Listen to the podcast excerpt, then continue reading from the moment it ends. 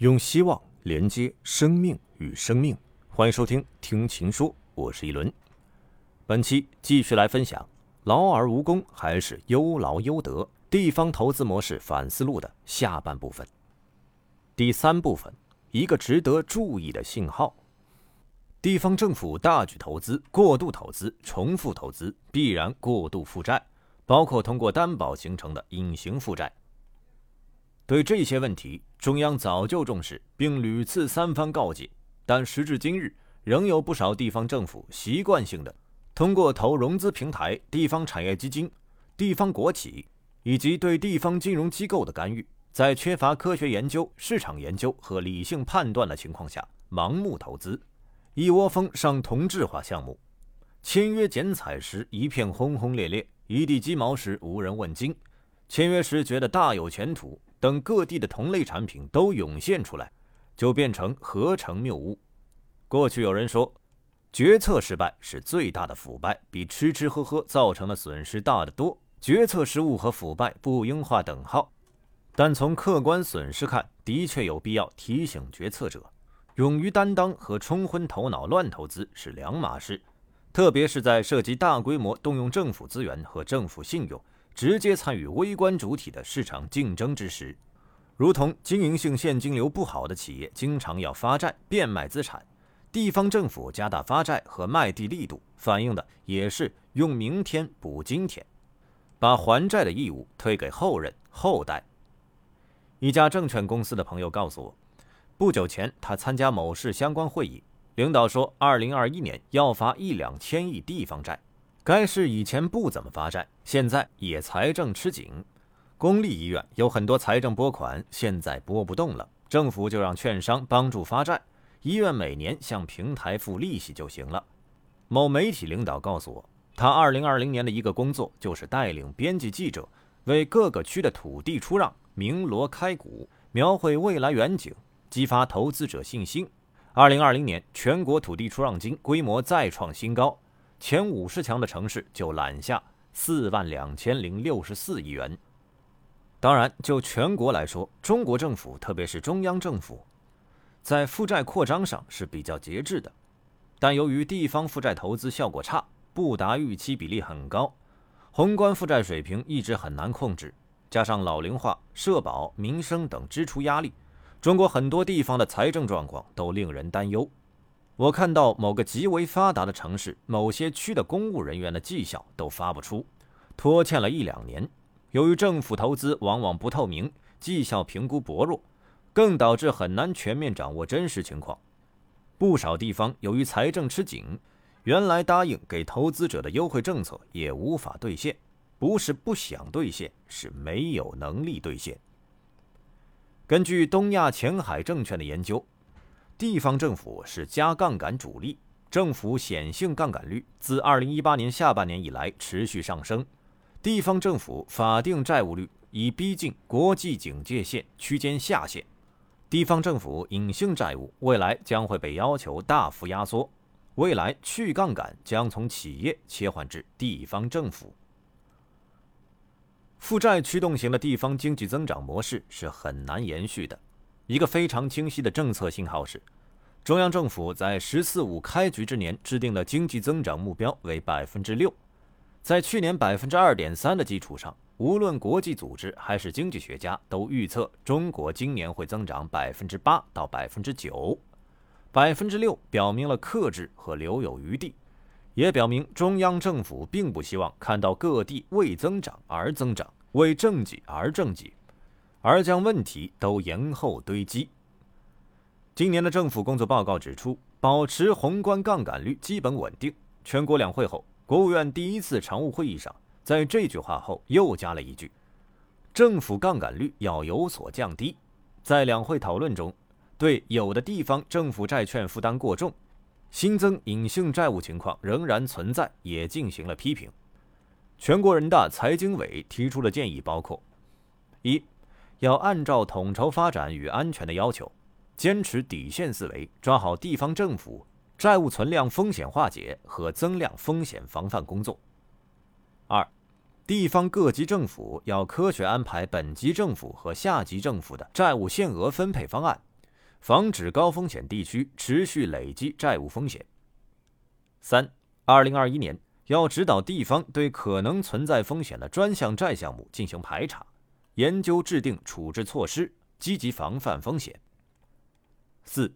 推动编制和公布地方政府资产负债表，研究推进政府债务立法工作，提高政府债务法治化水平等。这里也要说一句，总体看，二零二一年中国的财政赤字和政府债券的适度增加。扩张力度并不大，专家预计，二零二一年底的国债、地方政府债券总和将达到五十三万亿元，较上年增长百分之十四，是较为温和的趋势。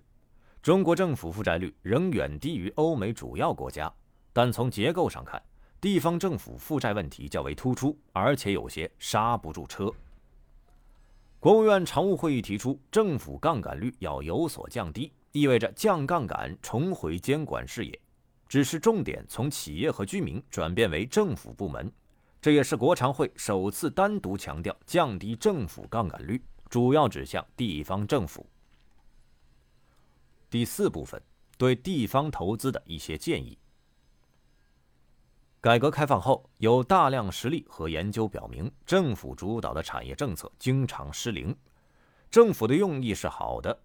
对产业进行规划，用经济、法律、行政手段对产业发展作出引导，并对企业进行选择，让好企业及定点企业存在发展，并淘汰差企业、非定点企业。看起来是计划和市场的完美结合，但实际情况是，定点企业往往被淘汰，非定点企业往往异军突起。如一九八五年，电风扇生产企业前四强有三家是未经批准违规自行建设的企业。很多行业都是这样，有心栽花花不活，无心插柳柳成荫。经济学家江小娟在一九九三年发表过一篇论文《中国推行产业政策中的公共选择问题》，经济研究一九九三年第六期。他认为，政府并不当然就是全局利益的代表。涉及部门利益等复杂因素，导致政府失效。同时，市场失效并不总是产业政策成立的充分或必要条件，因为政府干预的成本可能更高。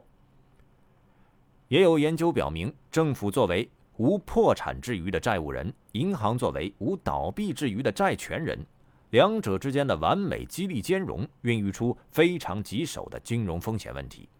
如。贵州独山县是一个国家级贫困县，举债四百亿，打造所谓“天下第一水丝楼”就耗资两亿元。